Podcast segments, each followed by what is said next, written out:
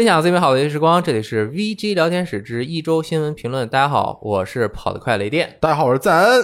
大家好，我是 EK。为什么我们今天群情激愤？为什么这么兴奋？为什什么？因为这个游戏还没有发售，《死亡搁浅》啊但是8号还有一个星期，但是是今天是这个解禁之日，解禁什么禁？禁什么解？解禁。解禁评分、评分测、评测星期五下午三点解禁，这个过万众瞩目啊！确实主要是是之前的宣传啊，这个各种方式一点一点推进，最后也一个多小时、两个小时给大家展示它的玩法。对，现在有一种高考查分的感觉。具体好不好玩儿？哎啊，大家现在听我们的节目的时候应该已经有了，但是我们录这段的时候还没有。没有我们把第一段说完，说完，我们再去看，嗯，正好赶上一会儿看评分。没错我们要说的是什么呢？是什么呀什么？呢？连评分都没公布呢。嗯，还有两三天才公布评分的时候，Kojima Production 小岛工作室在他们的推特上面发了一条推，什么推啊？这条推说的是。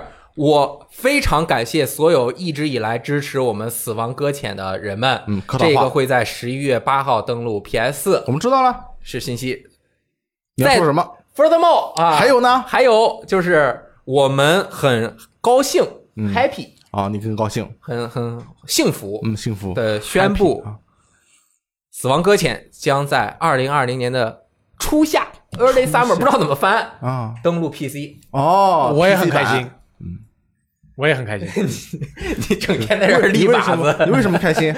因为我是个 PC 玩家。好好好，哦我们我们知道了，我们已经知道了。而且不仅你开心，新闻组的朋友们很开心，为什么？因为他们一直在《死亡搁浅》的这个平台里面标了 PC 这个栏，很多人就去问你们是不是傻？啊你们是不是傻？索尼提供的引擎怎么会有 PC 版？啊但他们顶住了压力，从来没有拿下来过。索尼出的资，每一次都登录索尼的这个发布会，每一次都在索尼的发布会上、索尼的展台上跟大家说，哎，这款游戏怎么怎么样啊？我们这款游戏是跟索尼啊合作，怎么怎么怎么样。然后，但是我们就一直坚持自我，我们坚持这款这款游戏是有 PC 版的。嗯，终于等到了。虽然小岛秀夫很早就不说这件事情了，但是在这之前他确实说过，他没有否定，并且说有可能，或者是不是，他在工作室刚创立的时候明确的说这款游戏会有 PC 版啊。但是那款游戏是什么那时候还不知道。啊，对嗯，但是两个工作室签，嗯、索尼 SIE 当时给小岛工作室站台，应该也是出了资、出了技术、出了人力，是有一个新闻稿是索尼 SIE 那边发的，是。他是说小岛工作室要针对 PlayStation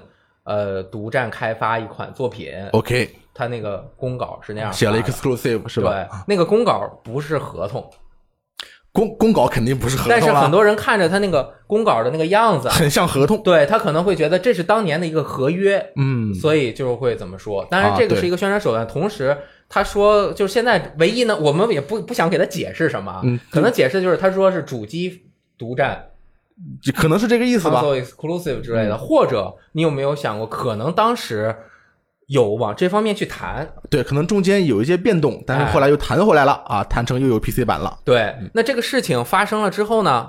这个网站啊、微博上面引起了一小段的高热潮 讨论。我原本这个事情没有我想象的讨论的那么持久，嗯这个热度或者有人高兴有人愁，这个这个气氛，虽然当时群情激激昂，因为终于这个事情是落地了，嗯对。嗯所有人就是也不猜了啊，也不会再批评我们这个网站信息里面有瞎写啊。对对，然后讨论了一下，第二天好像也就没什么声了啊！对，啊。因为就算这个新闻刚落地的时候，很多人也站出来说，这个人家本来就是没有说没有 PC，对，是 是这么说吧？一般人也不会专门告诉你没有 PC 啊。啊，对，所以就是这个结果，大家 有的人抱着这种心态去讨论的话，这个事儿可能就吵不起来。哦，不过我看见呃，这个后边第二天我去看的时候，这个英文版的推特，嗯。它被呃转应该说转发还是说收藏呢，有三万多条。啊，然后我点进去看它下边的回复，还挺巨魔的，嗯，有各种啊巨魔就是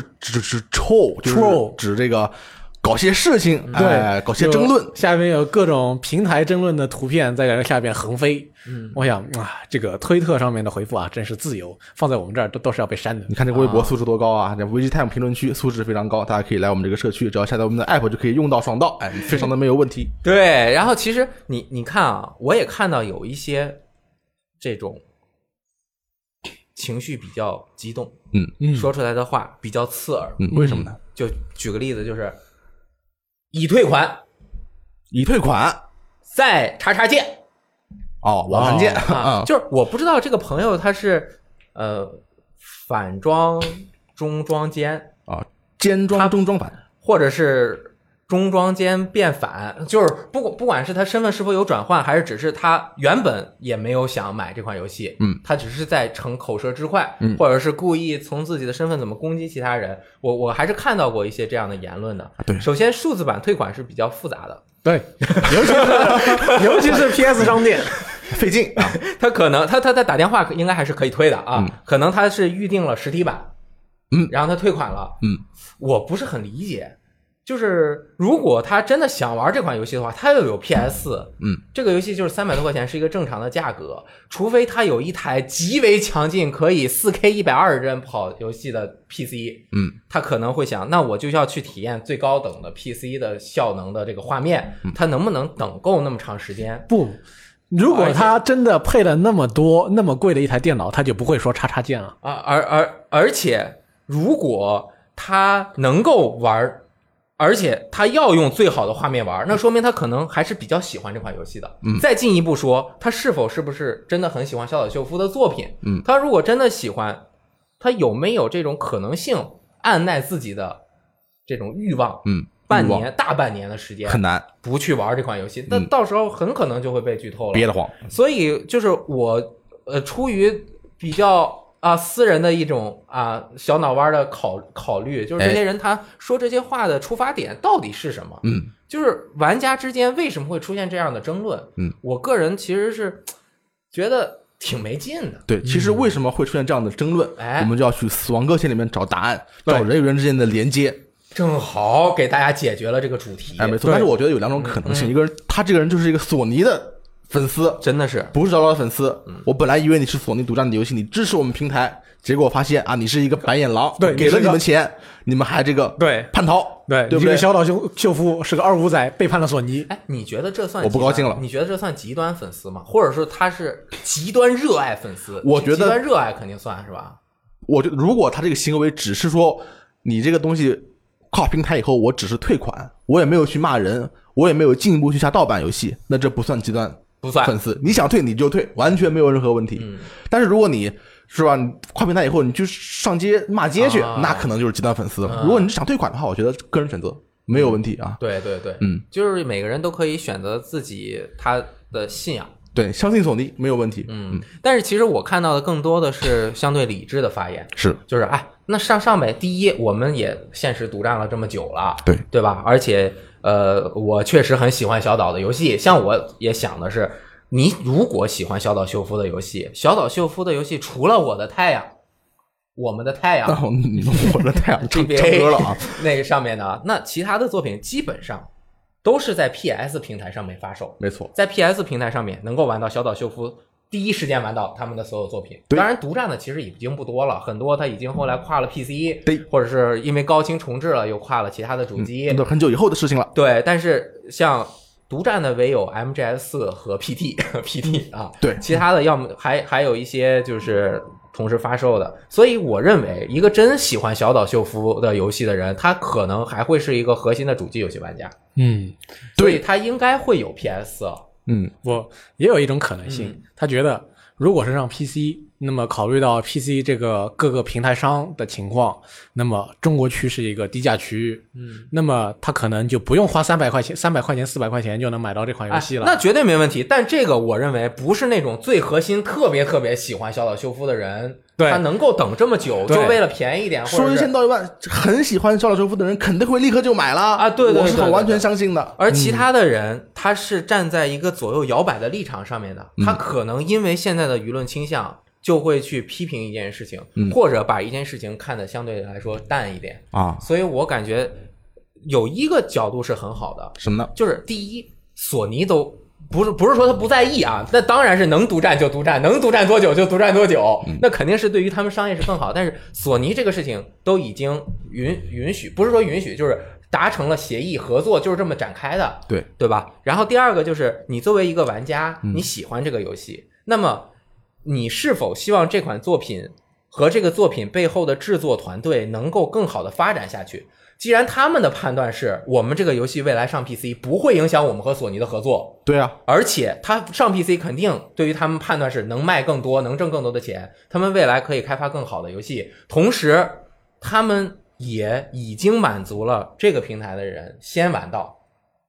那所以，就算是 PS 平台的核心玩家，他考虑，哎，我很喜欢这个游戏，那这个游戏能够上了 PC，让更多的朋友去玩，能更多的人玩到这个游戏，和我有了同感，又连接起来了，那这不是一件好事儿吗？是件好事。这个这个这个根本就不是拐弯儿，这是一个直线思路。嗯，但是这个直线思路，很多朋友有的时候就不太能够走直线去想。对，如果你把你自己放到小岛秀夫的位置上去思考的话，他做这款游戏是希望能够啊、回报那些人别人跟他的连接，呢做出一个让大家连接起来的游戏。哎，那么上了 PC 版，岂不是更多的人就可以连接到一起，而且还能给给我们带来跨，说不定能够带带来跨平台之间的连接。哎嗯，感觉很难那这。那就是不是更能够达到他的目的呢？是。然后呢，我们现在录到这个时候，嗯评分解禁了。哎，我靠，我我我觉得我们这期节目非常的实验性。我给大家念一下啊啊，IGN 六点八，这是他们的评分啊！你先看啊，多少？六点八，我都没反应过来，我听了，我都没听反见应过来，六点八。然后呢？然后然后我看一下群啊，我去，我靠！哦，我的呃 GameSpot 九，这个以前我记得一般评分差都是 IGN 高，GameSpot 给特低。但是 IGN 有时候会爆种，啊突然给一个很低的分。我靠，还有吗？还有吗？啊，目前还有没有？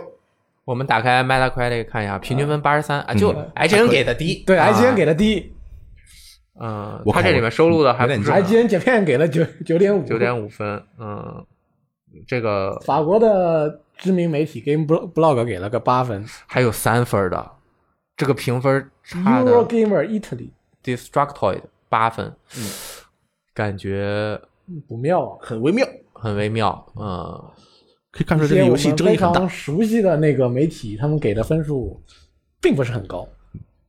就不是那种我们认为小岛修夫的作品应该达到的分数。对，在小岛秀夫面前，呃这里我们感觉他已经是一定能够拿到很好的分数。嗯，对，应该是小岛秀夫作品里面相对低分的一个。现在看这个情况啊，现在他是收录了三四十个评分，大概是百分之八十多。嗯啊，具体的后面会有什么样的变动？好我相信这个是应该会有大几十个的评分，肯定会有很多很多我现在看到了 Game Informer，、嗯这也是一家我们非常熟悉的那个，最强游戏杂志啊。，对，给了七分，哎呀，这个很，这个就比较令人感到有点悲观啊啊，有一点点悲观啊。然后我们的三星，嗯，在我们游戏时光写的评测，嗯我们因为正好也是赶上游戏时光评测的一个改革，从天外世界开始，嗯，然后这个评测是没有打分的，对，以后都不打分了。。下面有更详细的，像适合人群、通关时间，然后呃它的优点、缺点等等更详细的内容，以及呃长达三页、呃中等长度的一个对于游戏内容的评述和评价。没错大家可以到我们的网站观看。嗯同时，我们也为这个评测制作了一个视频。没错这个视频是二十分钟，十九分钟五十六秒，因哎为时限是二十分钟，不能更长了。所以我们就也不能对这个游戏进行什么评论。对，然后呢，我们会把三星的这个二十分钟的视频的全的语音的部分嗯，啊，如果大家是在 B 站看我们聊天室的视频的话，可以在结尾的地方看到。但我相信大家可能已经在我们 B 站的账号上面看过这个视频。对啊，对，啊，听音频的话，你可以听到，可能我们这期前面是一个小时，后面会播放呃三星对于《死亡搁浅》的评测的内容。对当然也是希望大家那个我看了他的评测是没有什么剧透的，但是会有初期的一些背景设定和一些角色设定的介绍。对啊，大家喜可以选择性观看。嗯啊，那这款游戏我们今天就讨论这么多。我靠，我现在还没缓过神来，居然七分六点八，没理由的。好，我其实我不用缓过神来，因为我昨天刚刚下单给自己买了一根十六 G 的内存条，把我的电脑加到了三十二 G 的内存，然后为明年初夏的 PC 版做了一下准备。你没有 PS 吗？呃，我有，但是我的 PS 四已经濒临升天了。哦，但是你就可以等半半个半年多，对不对？那我可以等，我可以闭塞消息不关注好，他可以，没问可以。，题嗯，加油！啊。哎，我们刚刚去平复了一下心情，啊，我们浏览一下各家媒体真正给出的评分，现在已经知道了几十家媒体都给出了什么分数了。想必这个周末都会陷入这个讨论的氛围当中啊，嗯大家可以继续讨论啊。对我们就不在这儿多做讨论了，我们节目还是要录下去的。对，嗯新的风暴已经出现，但至少不是在这里出现。虽然有一点不想录下去了，我我没有别的意思啊。我大家都知道，我最喜欢的一那你什么意思百个游戏里面有《欧洲卡车模拟二》。啊，然后欧洲？卡车模拟二的工作室有一款游戏叫做《美国卡车模拟》，那它覆盖的地域比较小。那我喜不喜欢送快递呢？你到底喜不喜欢呢？哎，我们来说今天的新闻。对，这个首先啊，PS 加的会员啊，不知道大家领没领这个《最后生还者》重置版？我领了，嗯，那么在昨天晚上呢，这一个月的会免呢也公布了，哎。是一款大家过去曾经非常痴迷的游戏，叫《人王二》啊，人王啊，你还有《逃生二》和一款呃不大知名的赛车游戏。嗯。与之一同而来的是《人王二》的发售日，嗯。悄悄的公布了，嗯。明年三月十二号，哦，中文版同步。哇，又加入了三四月大军。在人王会免公布的同时呢，人王二的 beta 测试也开始了。那么，呃，如果你有人王的存档呢，还可以使用威廉的造型来参战。嗯，你打通 beta 测试呢，还可以在正式版的游戏当中获得特别特别的道具。这次所有人都可以参加了。对，嗯，那索尼的财报显示，PS 累计出货销量超过了 We 的一点零一六亿，是史上销量第二的主机。当然，第一名是 PS 二嗯啊，全球的销量。，PS 二太强了，PS 二太强了。然后任天堂也公布了财报，因为这个是 Q 三的财报日。嗯，任天堂呢，他们说他们 Switch 累计销量已经达到了四千一百六十七万台，软件累计的销量呢达到两亿四千六百零一万份。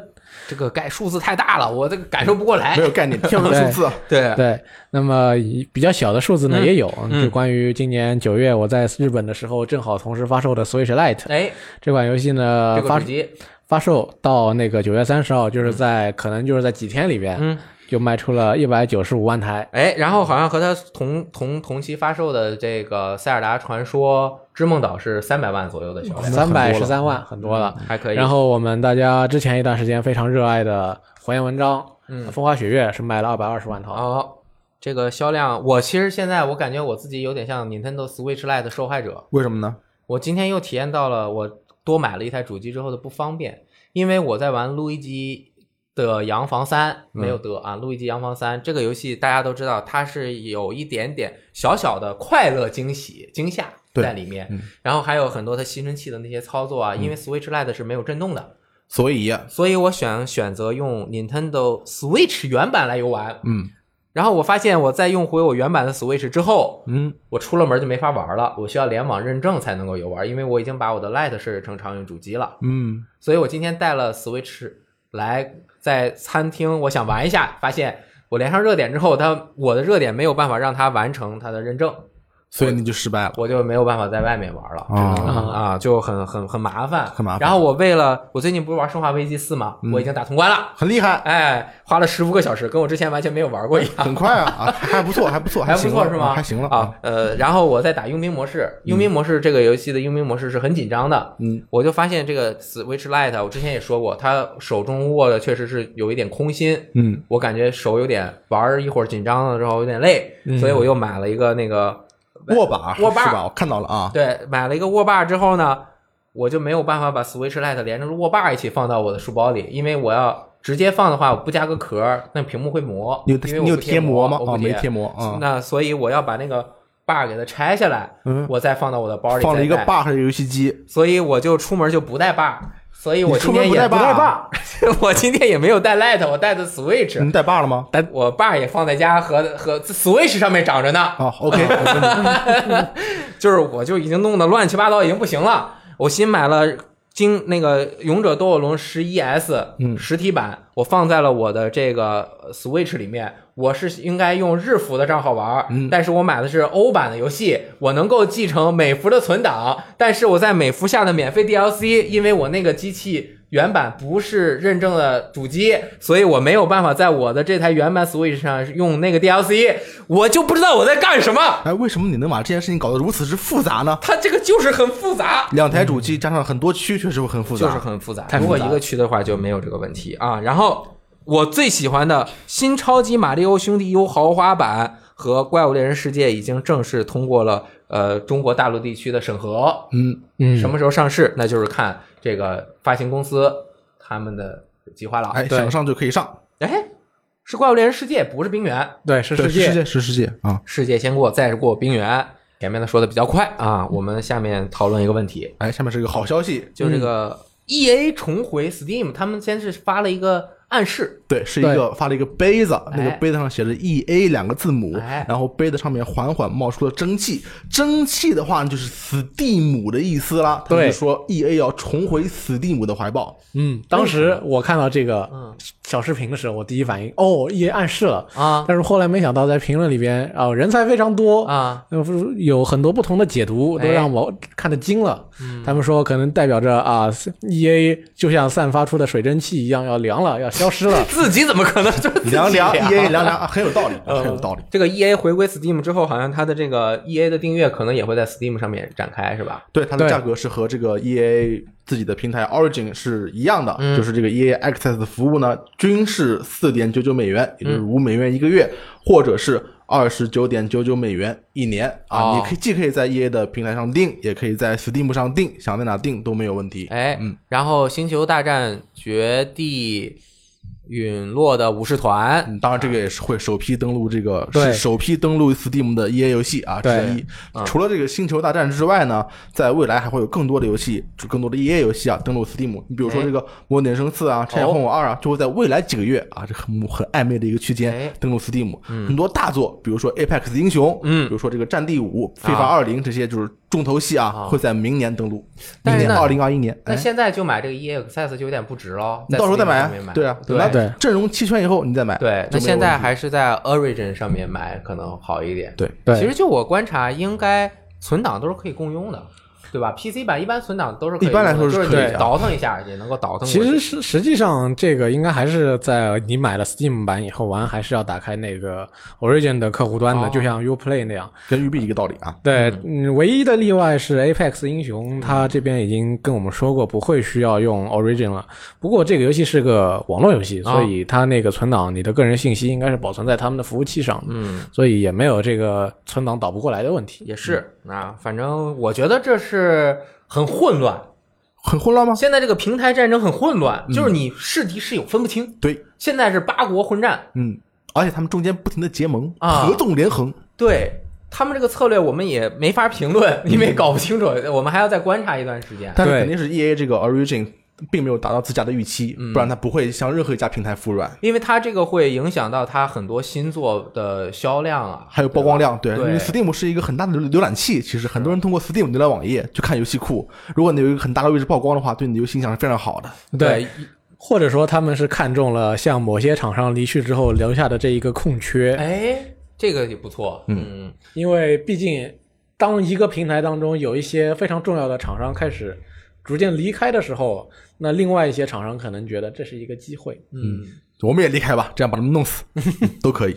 所以而且我觉得这个《陨落的武士团》这个游戏是一个纯单机游戏嘛，对其实是比较符合 Steam 上面的玩家的特性的，一部分玩家的特性，没对，错，从这个那个游戏作为出发点，嗯，可能他们也考虑这个游戏能够对他们的重回带来比较好的声量。对，而且《星球大战：陨落的武士团》本身就是一款怎么说呢，带有很强烈的洗白性、自我洗白性质的游戏。要救赎了，以前的 E A 恶习老是发新闻说这个游戏根本就没有，不仅没有，还登录 Steam，啊。哎，这个游戏完全不一样，我要重头重新做人了，对。有这种感觉啊。其实就是我们在思考这些事情的话，经常会把这些厂商拟人化，就是他有性格，他有脾气。是。你之前跟我搞了一个腻歪的，我也给你留一手，给你穿个小鞋，互相折腾。其实他是有这个拟人化的一些态度，会反映到商业的判断上面。但其实它毕竟都是商业公司都是逐利啊。啊，对你之前撤走了，你再回来。啊，该谈还是谈，嗯啊，这个很很很有趣，就是琢磨琢磨，晚上睡觉之前琢磨琢磨，很快就睡着了，你琢磨不出来是吗？对，琢磨不出来。这个下面啊，也是大家其实挺有挺有趣的，就是巫师的这个连续剧，对，猎魔人啊，，Net Netflix 呃原创的，嗯它这个中文名叫《猎魔士》，对，猎魔士，猎魔士哦，啊，挺挺挺是由大超对，亨利亨利卡维尔啊，然后也是在近期公布了第一个可以看很长时间的预告片，之前只是有分钟多点有一点几秒几秒的那个片段看不太出来。对啊，这个这个是嗯预告你看了吗？呃，我还没来得及看，嗯我就知道他十二月二十号就得开播了。哎，那很快了，三三看了吗？我看了你觉得怎么样？我很满意嗯啊。这个亨利卡维尔这个形象啊之前很受争议啊你说大超这么伟光正，怎么能演这个亦正亦邪啊？这个这这生活作风有很多问题的这个猎魔士呢，哎对不对？但是其实我是觉得，从正义联盟虽然那个片拍的很差，哎呃。呃，其实也不是正义联盟，应该是蝙蝠侠大战超人那个、啊那个片，虽然拍的啊怎么样我就不说了 OK 但是我还挺喜欢的。我我也挺喜欢的，其实 但是那里面发掘了这个亨利卡维尔很有邪气的一哎。面，就是蝙蝠侠做那个梦，梦到大超成了一个坏人，你会发现他这个帅脸啊，其实演坏人演邪气非常的凶，真的是有种可光正啊，可邪恶，亦正亦邪的感觉。特别是他演那个《碟中谍》里面的反派，哎，那个狠劲儿很到位，所以他演这个猎魔士，我们这这次看这个新的预告啊，他这个一颦一笑，哎，这个嘲讽的笑容，坚毅的眼神，还有残酷的眼神，嗯，还有最后这个整个化了一个妆啊，就是大概是吃了药以后变成那种啊异常的状态那种感觉，对对对。我觉得非常到位，还可以我觉得这个演员很合适嗯。啊。叶奈法，嗯很多人有争议，啊，这个因为好像年轻一点。其实我不是很嗯清楚这个演员的国籍是什么，啊但是很多人说是是印度啊，是是咖喱与醋栗啊这嗯种这种东西，但我觉得气质还行，我没有感到有不适的感觉啊，有点异域风情嘛，挺好的。嗯对也还行吧，嗯没问题，我觉得没问题。啊，我看了，对角色的表演不太好说。我主要是这个形象的换啊，需要一段时间，脑子里面得把这个事情搞搞清楚。嗯，就毕竟原来巫师三里面的杰洛特从二里面进化了之后，呃，更沧桑也更酷了。嗯那个形象很深入我心了。嗯就是很难把它抛开，让我忘记它。所以我看这个还是稍微有一点跳，尤其是他的那个下巴嗯，啊。但是他的表演，那你是不是瞧不起屁股下巴？我不是瞧不起，我就是要对一下位。哦尤其是人家也说了，不要把我们想象成游戏的改编，对吧？那肯定不是，人家是书的改编，改编而且这个预告片里面还引用了很多小说的关键台词。哎，哎但是我看它整个的气氛还原的，尤其是它有一个堡垒，嗯我不知道是可是不是克拉莫罕，它是一个一个大桥，然后连着那堡垒一个远景给的，挺漂亮的。尤其是我觉得这个猎魔士在挥舞他的宝剑的时候的那些那个动作，嗯，很酷。啊，对他那个动作场面，我也觉得很有哎很有劲。哎，我感觉他应该在一定程度上，呃，这个不能说学习，至少也是借鉴和参考了游戏中对于这个动作的设计。你看他这个剑，可能会有。这个摆的时候，就像我摁住呃叉叉或者嗯是 X 或者方块键的时候，对吧？我技能解锁就这样，不停的那种，啊。其实我还是希望他们既然尽管他们已经说了他们不是游戏的改编，我还是希望他们能在某些小小的地方稍微能够致敬一下游戏，比如说拜年拜一下之类的。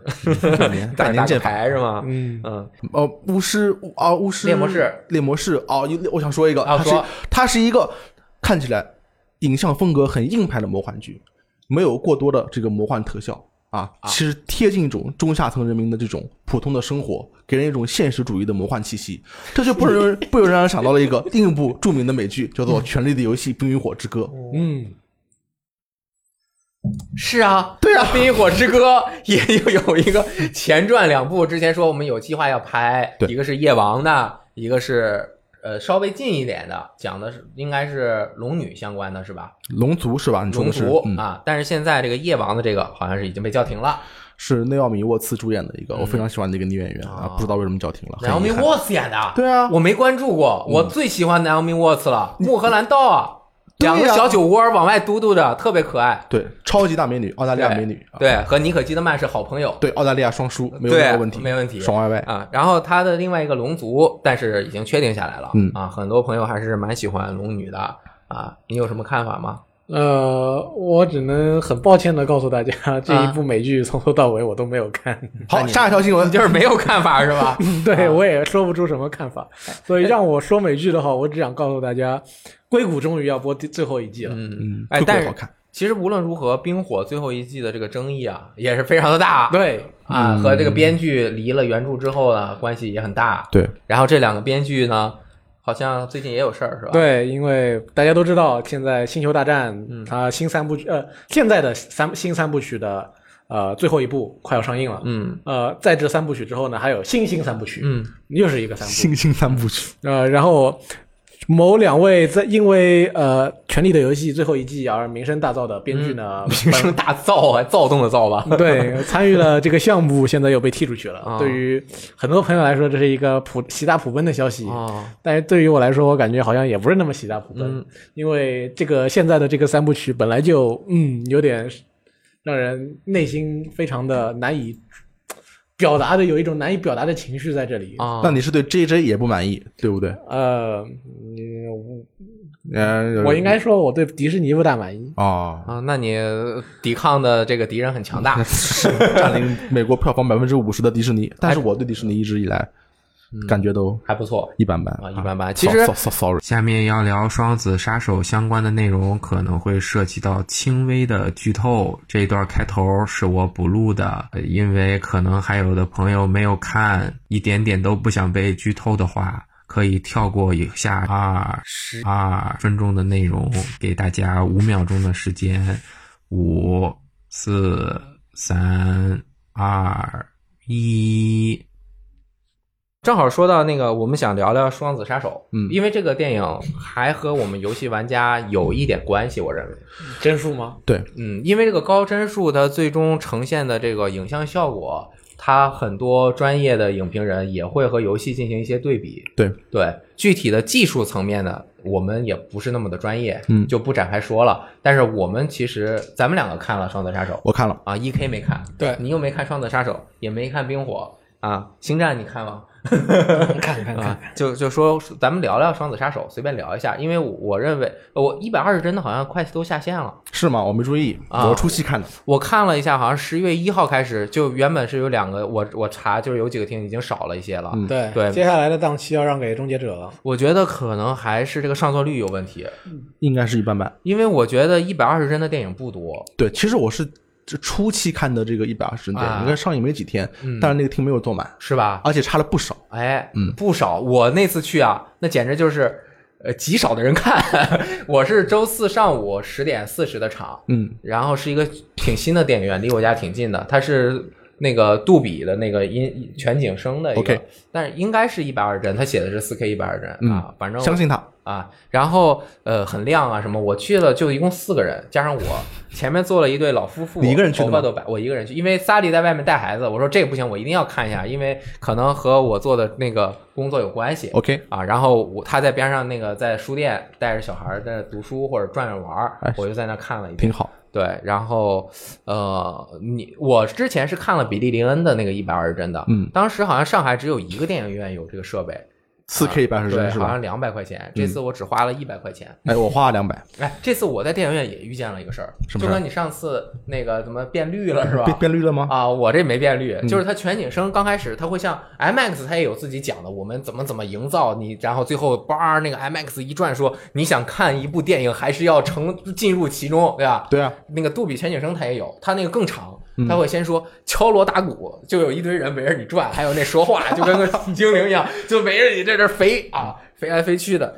当时那个反正就几个人，我就看也没几个人，嗯。然后我说这个嗯、呃演示还行，反正声音，然后呃接着他就说这将是纯粹的黑，然后屏幕哗黑，但是好黑整个电影院特他妈亮，哦。你这么亮那么黑，就是放宣传片的时候灯没关，灯没关，我那个眼镜戴着之后，它灯亮啊，眼镜它会反周围的那一大圈光，什么都看不见。成柯南了。哦，我就看前面，对我就这样捂着，前面的人也都这样捂着，然后后来就 他说这就是纯粹的白啊操，然后就是点个金黄的，对我说这个这个解说挺有意思啊，这就是纯粹的白，我操，然后感叹词，那是我感叹的，我我操！然后我就说这个可能一会儿就黑了吧，我也就不站起来，我挺懒的，对吧？我还想玩《路易洋房》，因为可能我对这个电影预期比较低啊。然后龙标都出来了，还没黑，你知道吗？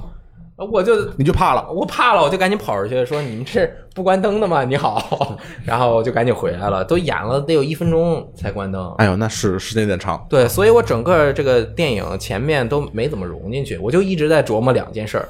啊第一个就是影响了我这个杜比全景声的初体验。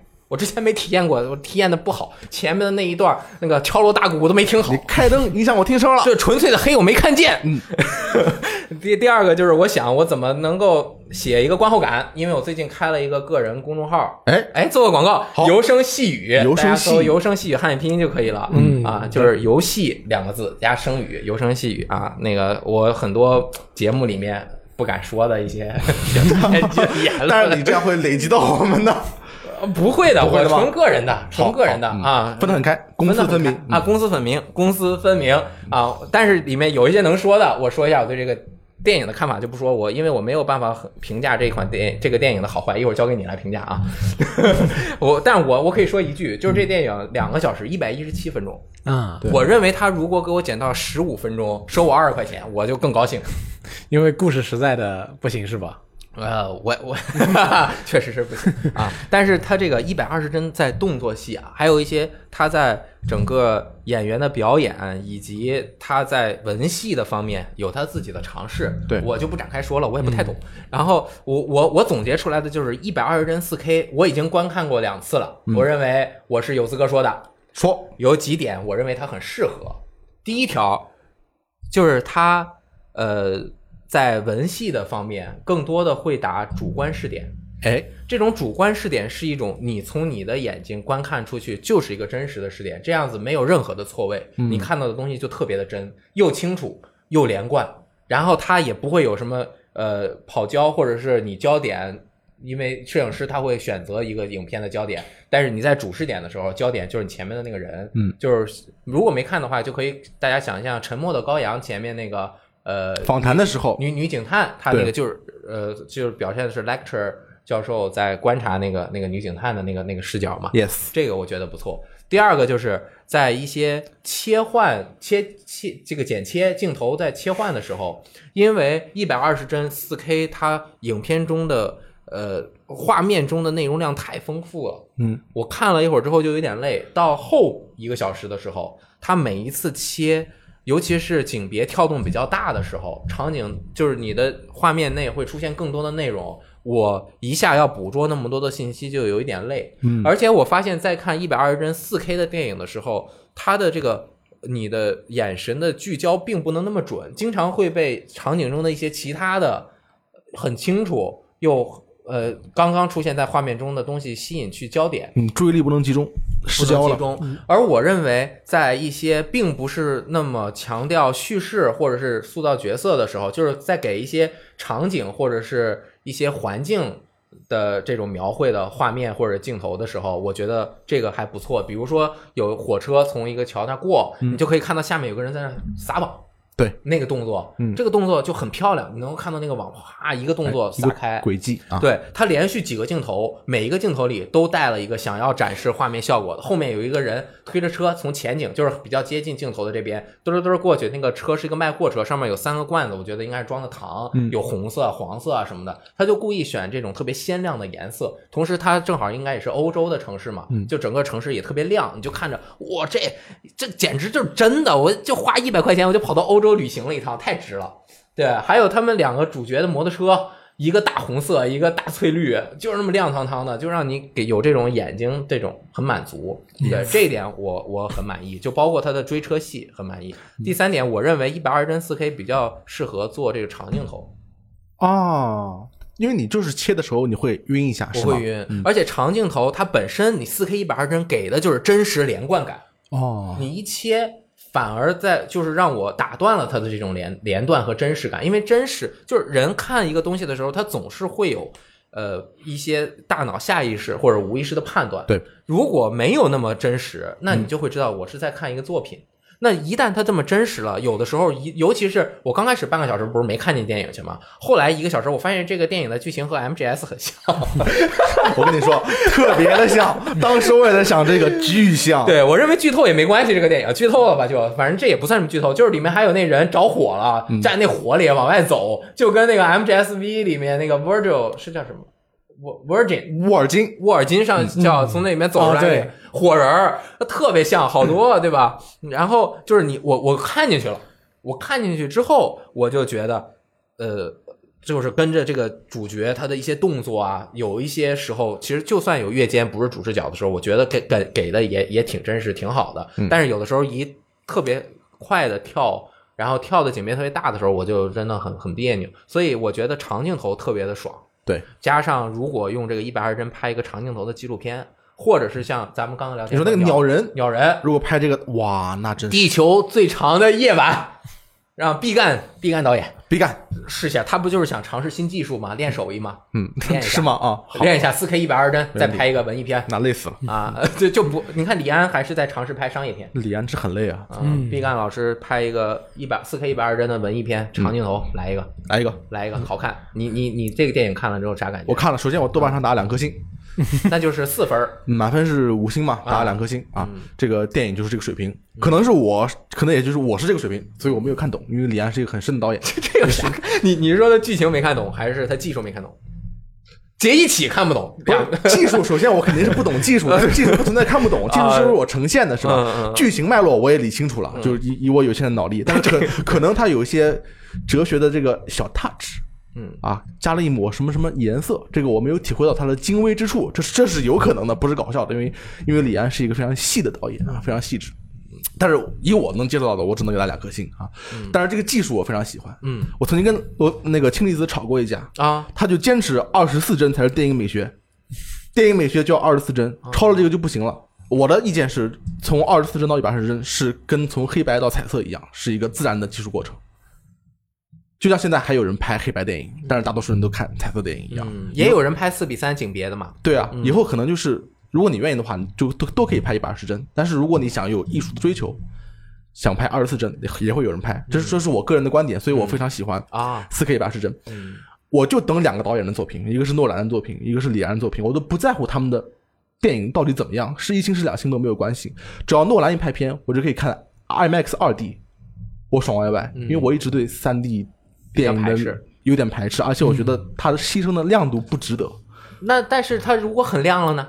如果很亮了，哎，就到了《双子杀手》我看的是那个上海影城的 CMT 版，嗯戴了眼镜，但是亮度非常高，嗯非常亮，我觉得体验很好。嗯没有问题。就算你先不说一百二十帧，四 K、三 D 高亮度，嗯，我满意了，满意了非。常满意。其实是你现在到有的小电影院看，看一般的三 D 电影，还不如你在家看四 K 蓝光，嗯，对，液晶屏看。但是这个影院的技术完全可以碾压家用级别，没有任何可比性。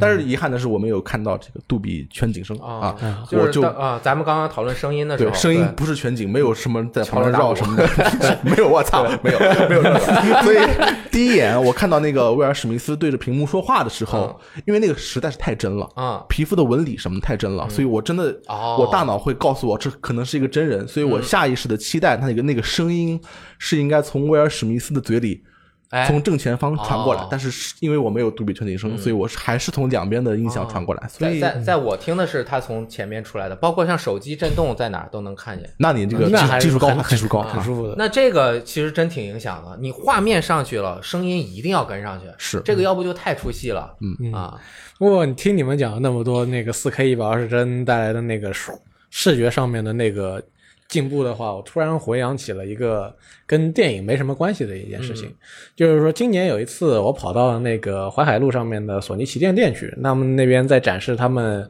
啊最新的八 K 电视嘛，嗯，我稍微看了会儿他们上面的那个展示的 demo，哎我看了没多久，我感觉我不能再看下去了。为什么？因为它八 K 太过清晰了，我一下子接受到的视觉信息太多了，我感觉很疲劳。是这个是是会疲劳，但是你不觉得爽吗？就是你看啊，我进去看了一百一十七分钟，我就跟看了十个小时一样。我好，我脑子快爆炸了，接收了那么多信息，花了一百块钱看了十个小时，我我还真真实时间只花了两个小时，我的人生就无限放大，放大四倍半。那你可以一直看这个电影，你可以活四倍的人生。对呀、我活四百岁，可以可以可以不行不行啊，脑子爆炸了。我那个时候确实是，就我第一眼看上去，我觉得哇，他这个他那个演示片只是一个什么地面啊、花草啊之类的东西。我第一眼看上去，嗯，这个真的非常的清晰。呃，比如说它地面那个干裂的地面上面的那个纹路跟那个、那个裂痕的走向，我感觉哦，我从来没有看到过那么清晰，比我真的往地上蹲下来往往地上看还清晰。这一点是绝对的，就是你看那个四 K 一百二十帧，是我觉得比我人眼观察的要清楚。对，我觉得这就是问题所在啊因为它理论上讲不会比你人眼看到更清楚，哎，因为它放大了。因为对它可能就是因为放大了，会给你脑子各种各样的欺骗，因为它是在一个电视里面呈现的一个不是你实际距离显示的画面，所以会给你大脑造成压力。其实清晰度不可能，对不对？因为物理上都都都是一样的嘛。对嗯对，那个时候我就感觉，就是说再看了一会儿，感受过它的清晰度之后，我就感觉到我一下子给带来的那个视觉信息太多了，我需要缓一缓。嗯，我最近其实喜欢到那个油管上面看四 K 六十帧的城市观光片。那你网速不错。啊，嗯对网速不错还可以。就是它，我我就看什么东京啊什么，它有这种航拍的，还有这种延时摄影，啊还有一类就是拿着一个四 K 六十帧的摄像机在街上走，就走什么雷门啊，街拍走小小路啊，就在那边看。嗯，就是我陪小雷光玩乐高，我就在那放个那个，我就当我出去旅行。当然没有用大电视，就算用很小的手机或者 iPad 看，也也挺爽的，就是能够接受很多的信息，就是它这种嗯嗯还原感。我觉得四 K 一百二十帧，它就是还原，并且它比还原的现实还要超越现实的真实。嗯，但你的手机既不是四 K，也不是一百二十帧啊。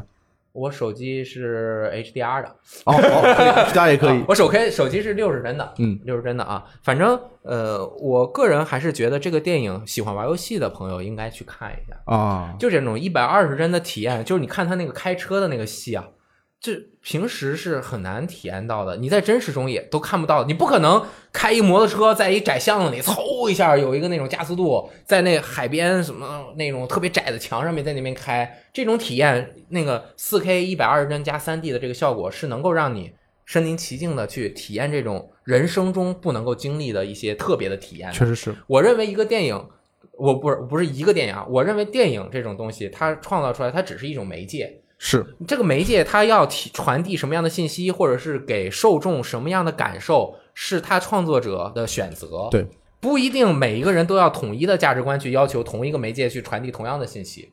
当然，就是你你要允许有的人用这个电影拍广告，有的人用这个电影拍纪录片，有的人用拍搞笑片，有的人他就要、就是要爽对你是在说马丁·西克塞斯吗？Cinema，啊。漫威电影不是 Cinema，啊，就他最近这个炒的也很多，嗯但是我觉得要么你换一个词儿，就是随便，就是你如果这个词儿被你们艺术家或者什么垄断了。嗯，呃，他慢慢的改变变向那那一方面的定义去了，那可能你你是一个开拓者，我我就是我认为我看了这两个小时，我还是认为他如果给我十五分钟让我看十五分钟精彩的打戏。那个打戏我觉得也特别爽，我就嗯不在这儿展开了，就跟真看一样，而且我真看都看不到这么刺激。对对，然后就这个打戏，还有我认为就让我觉得非常值。其实就是说，很多人说电影不是承载视觉奇观的工具，我们看到很多文章都写。哎对对对但是其实你觉得，其实我也认同，就是电影可以作为承载视觉奇观的工具，而且我愿意为它付钱。对呀、就是我我每一个小时我可以体验不同的东西嘛。对你不要你不能又要求它有气视觉奇观，你又要要它表达一个什么先进的艺术。一他那个一些先进的什么艺艺术家的很深啊很深想想法那种深奥的东西，这这你不能要求一个人做很多事情。那也是，所以我认为这个片子在一定程度上是李安导演啊，他可能也是正好借着这个，应该投资也蛮大的，借着这个机会去尝试或者体验一百二十帧下面到底应该用什么样的镜头语言去讲一个事情，因为我觉得很多东西都要都要都要有有变化是啊，这个具体就不展开说了，很很复杂，对很难啊，我们都都要更多，我觉得多学习一点，或者是说放呃不学习也行，放宽心态，嗯啊，可能就当然，如果你饭都吃就是吃的有点费劲，一百块钱吃点好吃的也也挺好。对，吃顿好的，吃几顿好的，说不定都是。哎，我觉得可能真的是呃评价不行，排片儿，所以会剪的比较快。对，确实是，而且很多人看了以后，他还不觉得好看，就有问题啊。对，哎，比利林恩看完没有人觉得累啊？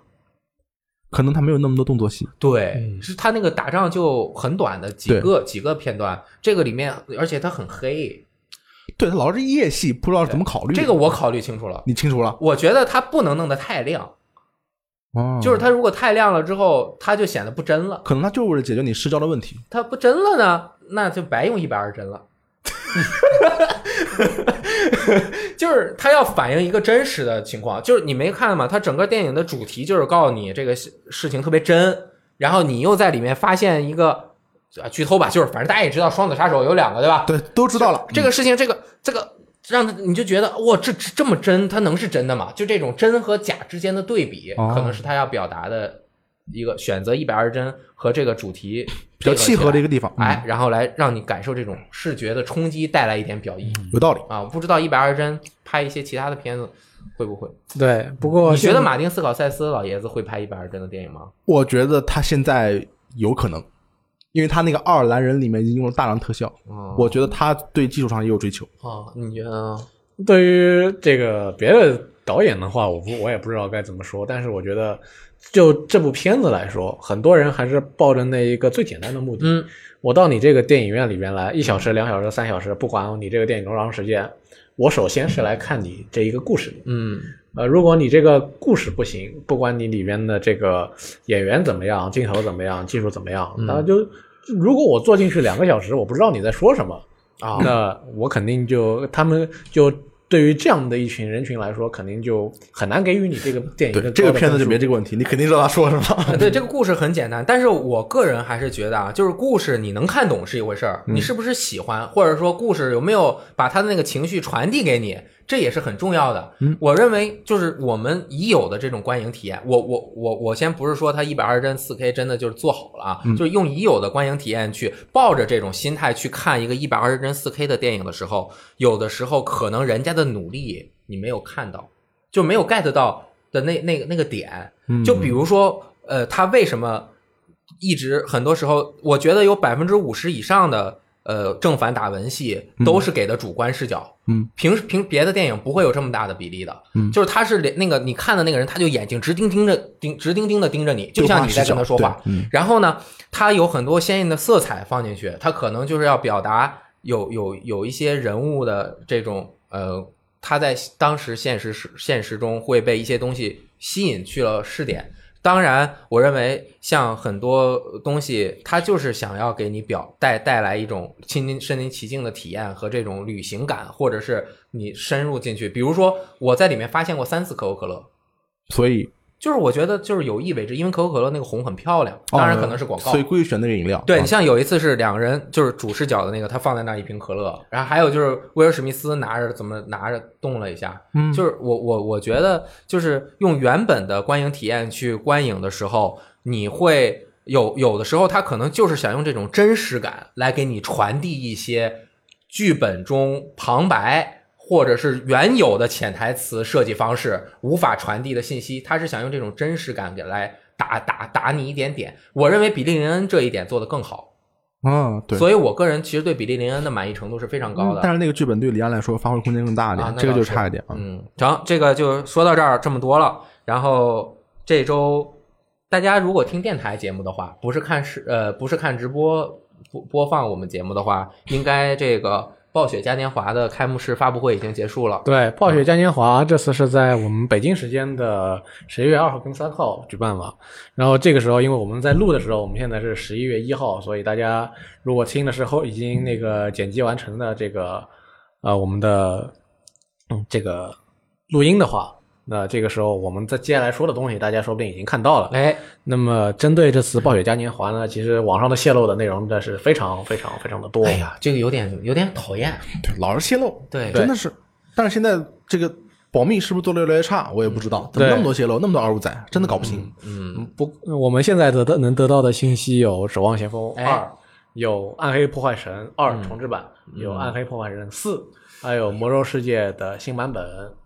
那么这么等于说是大部分内容守望先锋二出来，对，《守望先锋二》一开始说了，啊就是说大部分内容可能都给你泄出来了。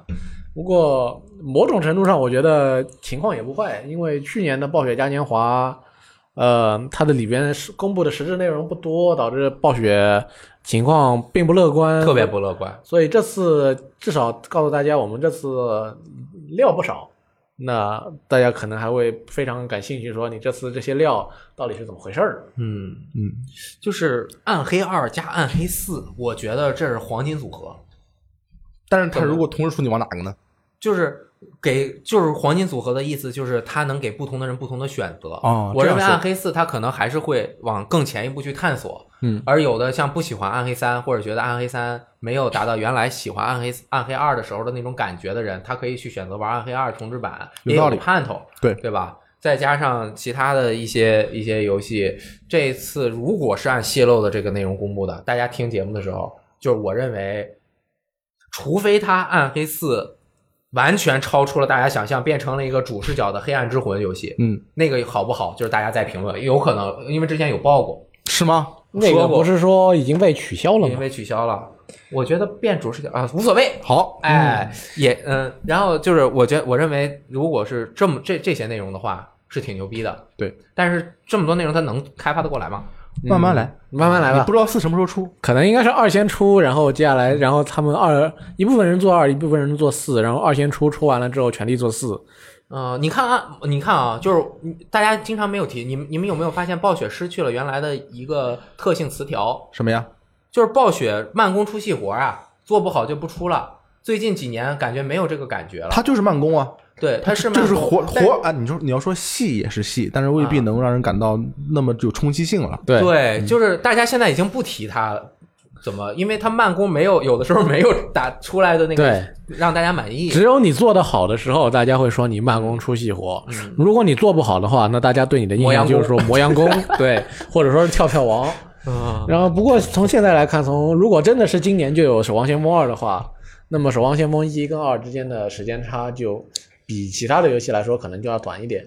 哦，不过这种在线游戏更新二，那会不会让一的玩家瞬间流失啊？不知道什么意思。嗯但是又有消消息流出说，这个《守望先锋二》类似于是《守望先锋》的一次大更新。二点零，如果是这种二点零式的《守望先锋二》的话，那也许可能玩家留存率不会降低，反而会又吸引一批当年玩了，现后来又不玩的朋友重新回来体验一下新版本是怎么样的。哎，玩了又不玩的朋友，那不就是我吗？啊，首发就买了，玩了一个星期之后再也没有打开过。现在这个特别有意思啊！啊现在我们处在一个信息黑匣子里面，对所有听我们说话的人都知道我们要说的是什么，只有我们自己不知道。呃，不过我觉得《魔兽世界九点零》这个东西看起来非常像是真的。嗯啊、进入暗影之地，然后这一次版本的非常重要的人物是那个新一代的巫妖王。这个其实说其好好久之前剧透已经放出来了，嗯而且这次那个已经卸了非常多的内容，呃，我就稍微期待一下。我也不是期待魔兽世界还能做的怎么样，因为我已经几个版本没玩过魔兽世界了，我就想知道现在魔兽世界的剧情还能怎么编。哎呀，我上次充了九十块钱还是多少钱的月卡，就玩了两次。你用完了吗？月卡？啊，月卡就反正那个月过去了呀。我就玩两次，下载完了玩了一个小时，然后直播玩了一个小时。但你直播了，花来了，工作用吗？可以，我要报销。你你很不要脸。呃，以后可九点零出了可以直播魔兽世界九点零练级。哦，可以啊，这没得报销。然后那个后面进入科纳米时间了科纳米时间啊啊这个小岛秀夫走了以后，这个克拉美科乐美啊，洛杉矶工作室曾经有很多提案啊啊，想盘活很多老系列，比如说这个潜龙谍影啊、寂静岭啊、炸弹人啊、魂斗罗啊。不过啊，这些提案都被科乐美给否了。哦，听到这，我想说一声。发发现科乐美做的还挺对的，啊，比如说你看现在的魂斗罗嘛，对，因为我们具体看这个提案是什么呀？他做了一个，首先有一个跑酷游戏，是乾隆电影的前传作品，以年轻版的索利德斯斯内克为主角啊，进行跑酷。这个你就听起来就觉得不知所谓，我就不知道说什么好。然后呃禁止索利德斯内克嘛。对，然后最后下面是一个 MOBA 游戏，以这个潜龙电影也同样为主题下，潜龙电影为主题，根据设定呢，游戏故事发生在心理螳螂的脑中，借其读取记忆的能力来圆啊所有潜龙电影系列角色同时登场的这个设定。这个这个也是我不知道说什么，就很难，比生存还要令人感到费解。关键是就是说历代那个潜龙谍影的角色放在一起做 MOBA，我感觉好像做不出什么特别有特色的人物出来啊，因为 MOBA 它是需要有超各种超能力，每个人有自己的特性，对吧？它这个里面你扔手雷，我打枪啊，这个超能力这个也能也能有啊有比如说什么狙击血狼啊，不是都是些敌人打打枪，有什么蜜蜂男啊这种嗯乱七八糟，其实也可以有，但是可以但没必要。对你知道吗？为什么要为什么要这样干？还不如。如果这个出来的话，可能比百星哥和赌博机伤我伤的更深。对，因为大家觉得可能潜龙谍影这这系列就这样了吧？对，因为因为赌博机那个世界离我太远了。其实我虽然调侃它，但是我并不感觉它是真的是一个游戏，你知道吗？这只是借这个牌子干了干了一件别的事情而已。哎，但是 你作为一个 MOBA 出来，而且以你们的水平能做到什么样，我还真的很难说。不是说我没有玩到，但是真的很难说，你知道吗？我觉得我可能是老了，我当时刚刚想的是都是主角，后来一想，把那个什么。呃，眼镜蛇部队，还有二里面的那个对对对那个部队，那个 Fortune 那些角色做进来，我觉得应该也能玩他们。反派这个是可以成立的，啊就是是可以。我觉得应该交给腾讯做。呃，腾讯未必愿意做，潜龙荣潜龙荣耀，就对啊，就我觉得这个交给腾讯做应该能做出来。你要是他们要硬做，也能做出来。但是太强行了。主要是要讲你潜龙谍影的核心角色是谁？是是一一堆 Snake，各个年龄时期的 Snake 以及各个版本的 Snake。那么各个版本的 Snake 的能力是什么呢？潜行。呃，嗯，藏箱子、开枪、射击，嗯，那好像玩起来都没有什么太大的区别。还是算了吧。反派论战可以有一个例子，就是那个寂静岭记忆之书，嗯，是有点像这个的方法，就是用一个完全不一样的类型，试图给这个系列造成活力。对而且公平的说，记忆之书有很多粉丝，比如说村长。他在一个群里面，所有这个群里面人都玩记忆之书，找不到联机，互相抱团取暖。他们觉得这个游戏还可以玩，但是这个游戏也并没有对寂静岭这个系列有什么好处，而且评价一般嘛。其实这个事情在日本的游戏界不就是类似的事情有不少，比如说我一个系列做的很大，怎么，然后接下来我想让它以另外一种形式出现，怎么办呢？我给它嗯角色拿出来做个格斗游戏嘛。对啊，收割 IP 利益嘛。对，但是关键是这些格斗游戏一般做的质量并不一定很高，而且也就是一个让大家那个给粉丝稍微一起玩一玩的一种手段，他又卖不到粉丝之外去。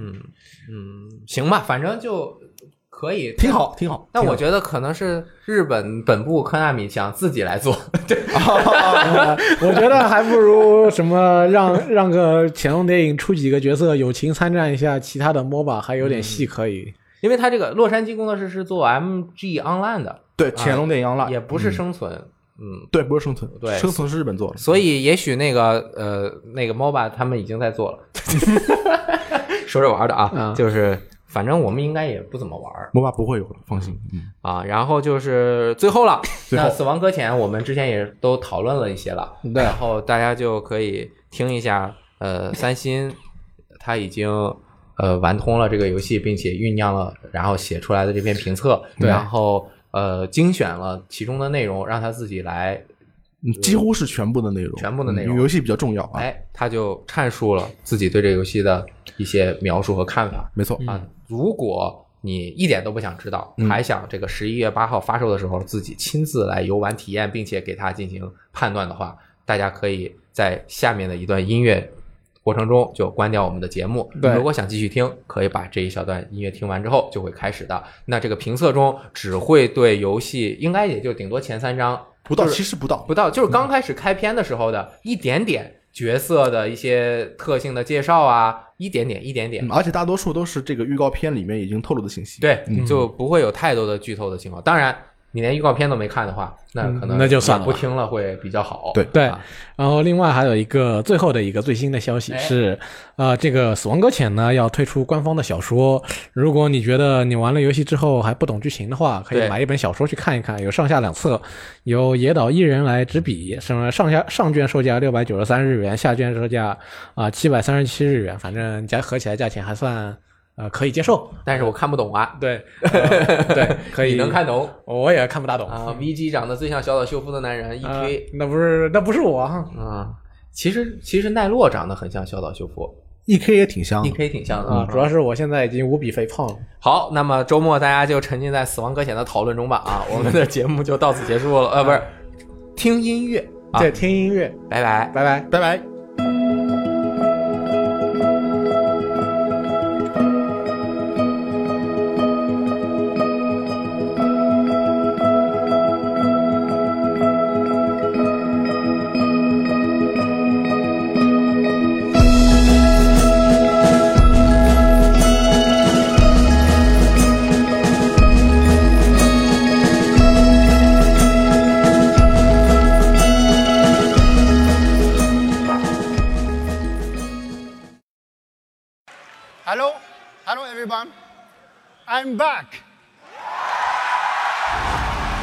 二零一六年六月十四日，小岛秀夫登上了索尼一番展前发布会的舞台，说出了经典的 "I'm back"，正式公布了小岛工作室独立日后的第一款作品《死亡搁浅》。从真正进入开发阶段到今天，已经过去了三年多的时间。小岛秀夫通过自己在现实世界中的种种连接，创造出了一种以连接为主题的游戏。在游玩过程中，我感受到了小岛秀夫对连接的见解和呈现，更是对他接受采访时反复提及的 “omo 压力”这个词有了很深的感触。大家好，我是游戏时光的翻新。今天我们带来的是《死亡搁浅》的评测。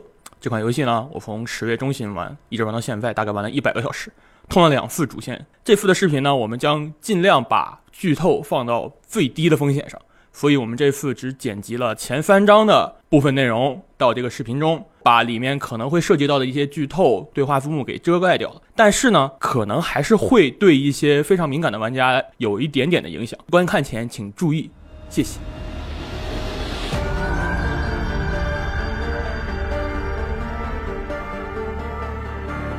啊，游戏从公布以来一直放预告片，每年大概放一两个预告片，所以很多玩家呢，虽然看这些预告片，他就觉得这个游戏呢剧情我看不懂。其实呢，《死亡搁浅》的剧情呢没有那么那么那么难懂。事实上，《死亡搁浅》的剧情主线并非如预告片那般隐晦，真就如小岛所说的，只是把不同的过场素材拼接到了一起，让玩家产生了这种误会。死亡搁浅事件发生后，世界濒临毁灭。由于传统交通工具和设施的没落，人民的交流变得越来越少。上一次希望通过西行的方式来连接美国的计划失败了，所以幸存的人们都深居于据点之下，不再和外界有着直接的交流，不相信重建美国的愿景。在这个前提下，作为普通人的山姆，因为某个契机成为了人们口中能够重建连接的希望。山姆不是一位传统意义上的英雄角色，他患有肢体接触恐惧症。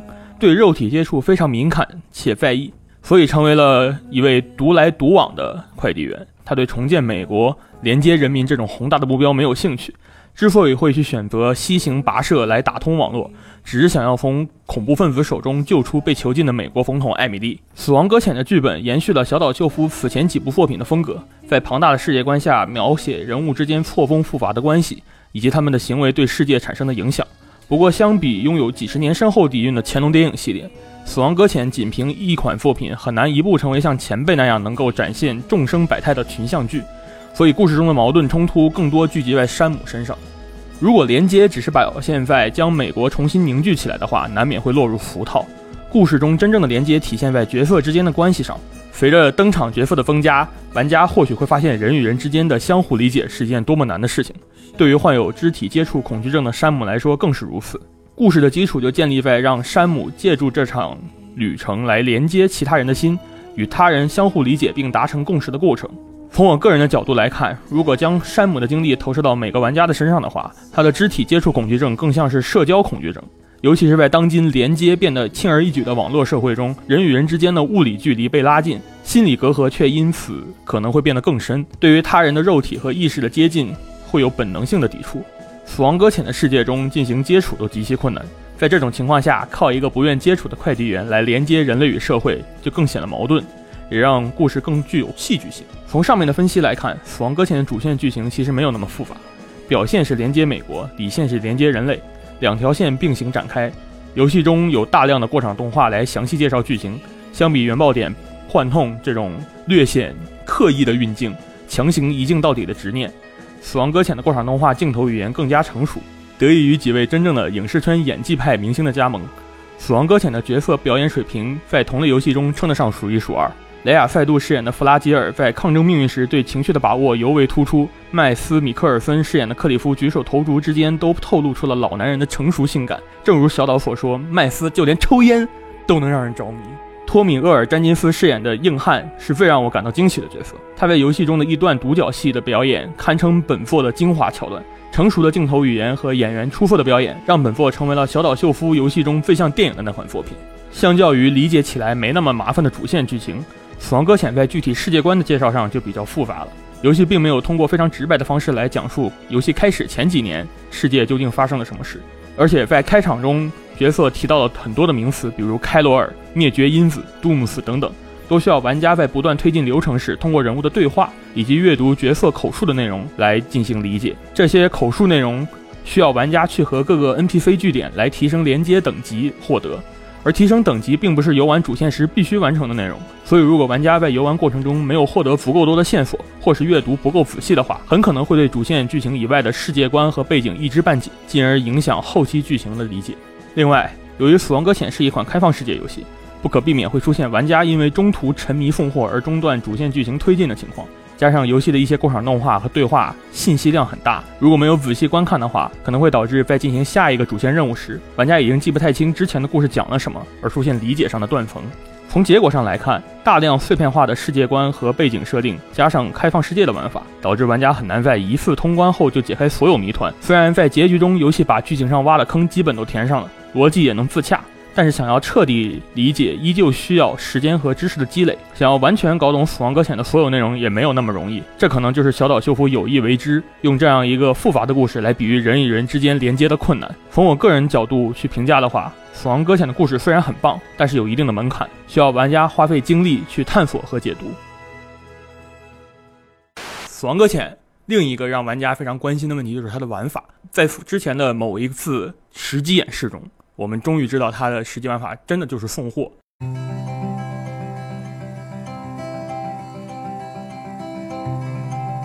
当看完了《死亡搁浅》前一个小时左右的线性内容，开始在首都节点城自由接收订单，准备正式踏上送货之路时，我相信绝大多数玩家都会感到茫然。第一眼看到是除了绿草之外几乎没有什么活物的空旷世界，目的地不过是几百米外的另一个据点。放在其他开放世界游戏中，开车起码也就是两三分钟的事，为什么在《死亡搁浅》中赶路却成了最核心的玩法？在绝大多数开放世界游戏中，大多数时候玩家赶路的目的只有一个：来到指定地点接任务，跟随任务的指示去完成任务，并获得奖励。为了减少频繁赶路带来的烦躁，像《刺客信条：奥德赛》。《荒野大镖客：救赎二》这样的开放世界游戏允许玩家设置自动寻路来到达目的地。《死亡搁浅》有着开放世界游戏的一些特点，或者说是通病，那就是在通关游戏的主线内容之后，想要继续游玩的话，就不可避免出现玩法重复的问题。反复的送货可能会降低通关后继续游玩的动力。但与许多开放世界游戏不同的是，《死亡搁浅》是一款以连接为主题的游戏，所有的内容都围绕这个主题展开。到达收货人的据点交货，将其连接进 UCA 的开罗尔网络是玩家的目的。如何通过双脚在地图上长途跋涉，建立起点与点之间的连接，成为了本作最主要的玩法。同时，它也是它能异于其他开放世界游戏玩法的基础。用最简单的话来说，玩家在死亡搁浅中要做的就是思考如何能翻山越岭来到收货人的据点，在保证货物不损坏的前提下安全交货。这个过程涉及到携带物品的前期准备。行进路线的规划、移动过程中对特别情况的把控等等。别看目的地就在几百米之外，山姆走的每一步都不是那么容易。针对地形、天气等因素可能带来的影响，玩家需要先对山姆所持物品进行细致的调整。将必备的补给、武器、鉴宝装置和需要运送的货物安置妥当。在没有载具的情况下，所有的物品都必须放在山姆的身上。玩家需要计算山姆的承重上限和物品的总重量。如果所有物品都压在背上，会降低行动速度，增加摔倒的几率。此时就要将部分物品移到山姆的双肩或者两侧大腿。作为一名称职的快递员，山姆运送的货物也千奇百怪，有精密的科学仪器。有救人一命的药物，也有可能是一盘美味的披萨。这些货物需要的运输环境各有不同，有的不能浸过水，有的需要避免颠簸破碎等等。其中最有趣的就是送披萨。运送这种货物需要注意的是快速运送，以防它变质。另一个需要注意的是，必须把披萨平放运输，所以就不能使用手持、放置双肩、双腿处这些必定会竖放披萨的方法。就连放在背后的时候，都需要注意先让其他货物填满背后架子竖放的区域。才能将批发安全地平放在后背上。为了运送不同种类的货物，游戏中设计了各个类型的装备。在游戏前期，玩家手中的装备还很一般的时候，基本只能靠梯子或者攀爬柱来爬上陡峭的悬崖。地形变化就是玩家面临的最大的问题。在规划路线时，玩家可以通过手柄的六轴感应功能，在大地图上查看地形的变化，通过标记来制定基础的行进路线。这种准备阶段的路线会被玩家移动时清晰地显示在屏幕上，会根据颜色的变化来显示该路线是否适合直接跟着走。具体到真正出发时，用山姆左肩的奥卓德克扫描仪可以扫描周遭的环境，检测并标出危险的位置，例如陡坡、布满石块的区域等等，还会对水域进行标记。显示水流湍急或者深水区。山姆不是什么具有超能力的主角，就连地上一块小石子都能让他栽跟头。路上的每一步都是非常艰难的，但是在将世界一点点连接起来的过程中，反而会逐渐产生不一样的快感，让玩家体验脚踏实地，一步步前进，从而征服地图，也可以带来巨大的成就感。除了复杂的地形，《死亡搁浅》的世界里也存在许多其他的障碍，例如时间雨、BT 或者抢夺货物的米尔人，这些都是玩家在送货路上需要考虑的变数。在游戏前期，如果遭遇时间雨又找不到避雨处的话，就只能任凭雨水腐蚀背后的货物箱。随着送货次数的增加，玩家可以获得恢复货物箱耐久度的喷雾。流程推进到一定阶段时，还可以制造躲雨亭，等待天气放晴。也可以通过天气预报来观测行进道路上的天气情况，从而避开可能会发生的恶劣天气。玩家在游戏早期遭遇 BT 时，只能从他们身边悄悄穿行，大气都不敢出一下。但在获得能够击退他们的武器后，就可以更游刃有余地应对。虽然无法带来天下第一的快感，但是能让玩家在面对敌人时更加从容。世界观的设定致使死亡是死亡搁浅中最应该避免的情况。游戏虽然提供了具有杀伤力的武器来对付人类，但这不代表游戏鼓励玩家用这些杀伤性武器来击杀这些人类。如果玩家将人类杀死，就必须把他们的尸体用极其麻烦的方式处理掉，以防发生更可怕的虚空世灭。这就使玩家在面对人类敌人时面临两种选择。绕远路离开有恶意的敌人，或使用非杀伤性的武器将他们暂时击退。选择后者会导致每过一段时间，敌人又会重新扎堆出现，致使玩家的路线再次被干扰。所以面对人类敌人时，玩家很有可能会左右为难。将货物送到目的地时，会提升山姆和收获人的连接等级，并解锁更多的可制作装备和建筑。它们的存在会不断影响玩家对路线的规划。不过，游戏设置的开罗尔网络带宽限制了玩家可以在地图中制造的建筑量上限。玩家不能在这些没有连入网络的据点附近制造建筑设施，这使得玩家必须在第一次去新区域送货时主动规划新路线，连接网络后再通过解锁的设施来循序渐进，尝试更好的路线，让送货变得更顺畅。送货完成之后，任务结算画面会显示新开发的路线和其他路线的距离差，来给予对应奖励。这使得玩家需要在不断重复的送货中，通过当前可以使用的装备设施，持续寻找路线的最优解。然而，一个人力量终究是有限的，更何况山姆只是一介普通快递员。当任务要求山姆从盐湖节点城向着几公里之外的南部节点城送货时，玩家极有可能体会到无力的绝望感。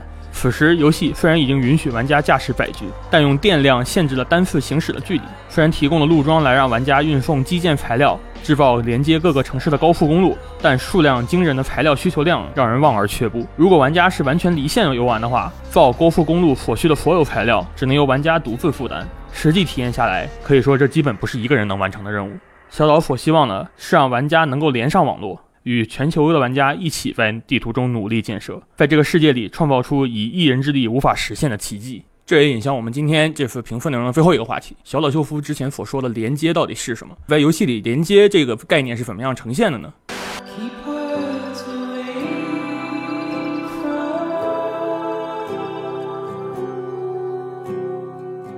在接受媒体采访的时候，小岛用这样一个例子来描述游戏中的连接。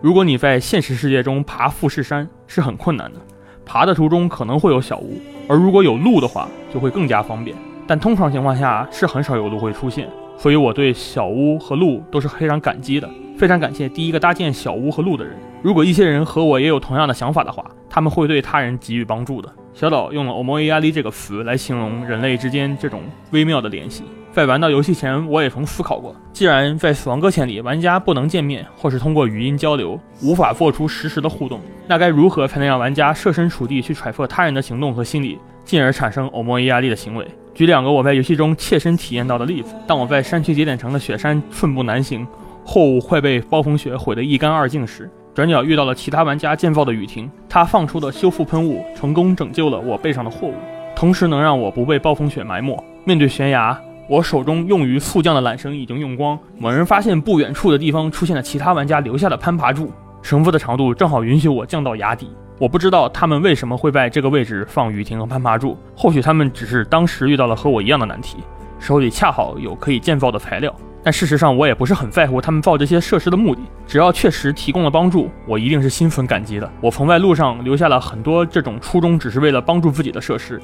当几个小时、几天过去之后，屏幕左侧不断跳出来“某某某使用了你的发电机、雨停、桥”的提示时，我知道有人在刚才陷入了和我一样的窘迫境地，而我无意间留下了物品帮助到了他们。这种连接在游戏中无处不在。玩家将一个据点连接进 UCA 之后，就可以看到这片区域中其他玩家建造的设施，小到一个鼓励其他人的路牌。大到横跨瀑布的桥梁，虽然在游戏中不能直接看到其他玩家的身影，却可以感受到他们存在的痕迹。在野外一个人负重送货时，摁一下触摸板，山姆会发出呼唤，有时就会听到其他玩家的回应。除了欧摩伊亚利这种表现在情感上的因素之外，饭是另一种体现出玩家与玩家连接的形式。只要使用过别人的设施，就会自动为其点饭，还可以在限定时间内连续主动点饭。除了自动点的那个饭以外，其他行为都由玩家自行决定，是给每一个用到了设施点饭，还是拿了东西直接否认。和自己有过交互的玩家都会出现在游戏的布里吉之链中。通过这条点饭链，全球的玩家都被连接到了一起。在进行评测的过程中，我曾多次使用海内外媒体同行留下的那些建筑，也曾看到他们走过我铺的高速公路。死亡搁浅中的饭不仅是礼仪上的表现，还会表现在山姆自身能力成长上。完成订单后。山姆可以从 NPC 那里获得典范，典范数量与货物状态、完成时间等因素有关。NPC 的饭和其他玩家的饭会对山姆的五维产生影响，分别是货物状态、其他项、派送时间、派送数量和布里吉之链。五维等级的增加将会提升山姆的能力，这就为玩家在游戏中的善举赋予了更多的意义。在方便自己出行的时候，也能造福其他人。造福其他玩家之后，又可以获得典范来提升自身的等级和能力。受人称赞本身也是一种心理上的满足。提升自己的能力，又能继续建造更多的设备，这是一个正向反馈的循环过程。死亡搁浅所提供的是维度最低也是最为直观的社交要素，它不同于魂类游戏，单纯通过词语或肢体语言的拼凑来给玩家提供只言片语的指引。通常情况下，他们会经常传递错误的信息，或者故意朝危险的方向引导。而死亡搁浅中的社交是极其正能量的。在这样一种设计思路下，我所体验的死亡搁浅中的世界，尽管看上去依旧破败荒芜。但实际上却是一片欣欣向荣。当我刚进入第二张大地图的时候，发现耗资巨大的南北高速公路已经在其他玩家的爆肝努力下完成了三分之一。此时我能做的就是在享福的时候给这帮基建狂魔疯狂点赞，并为他们尚未造好的路段继续添砖加瓦。当然，这不足以说明死亡搁浅的世界永远会充满正能量。尽管小岛秀夫此前在接受游戏时光采访时强调。系统会对玩家建造的设施进行一定的限制，不会出现影响平衡性的情况。但我们依然无法预测游戏发售之后，当数十数百万玩家涌入这个世界时会出现什么状况。但从个人的游玩经历来思考，我相信绝大多数玩家都会抱着一颗善良的心去对待他人，用好的方式将彼此连接起来。由于《死亡搁浅》的在线内容不像其他多人对战游戏那样对于数据的实时交换有很高的需求，所以对网络环境的要求也不高。如果各位玩家有适当的网络环境，那么我极力建议在游玩时保持在线，除了可以降低建造设施的压力之外，还能体验到百分百的游戏内容。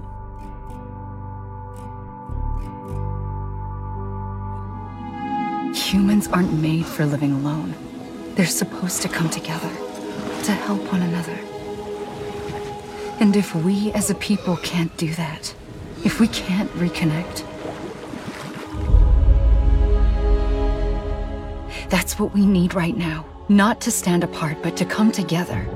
艾米丽在《死亡搁浅》预告中的这段台词，我觉得用来形容游戏的剧情、玩法和社交因素是再贴切不过的了。山姆与他人的连接，城市与城市的连接，玩家与玩家的连接，成为了《死亡搁浅》最坚实的基础，也造就了游戏不同于其他作品的精神内核。小岛秀夫用了不到三年的时间，将自身的经历和对社会的思考放到了《死亡搁浅》中。在这样一款以送货为核心玩法的游戏里。我将分散到世界各地的人们重新连接进了 UCA 的网络，和素未谋面的玩家打通纵横美国的交通运输道路。这数十个小时的流程中，我体会到了其他游戏未曾带来的情感，是在游玩时将自身的经历投射到其他玩家身上，从而照顾体谅他人的感受。这或许就是小岛秀夫希望玩家所能理解的连接。感谢收看本期《死亡搁浅》评测视频，我们正在考虑制作更多的游戏评测节目。如果你有更多的意见和建议，欢迎在评论区里留言。然后喜欢我们的话，可以点赞、收藏、硬币，硬币还可以双击，走一波。啊，我是游戏时光的翻新啊，再见。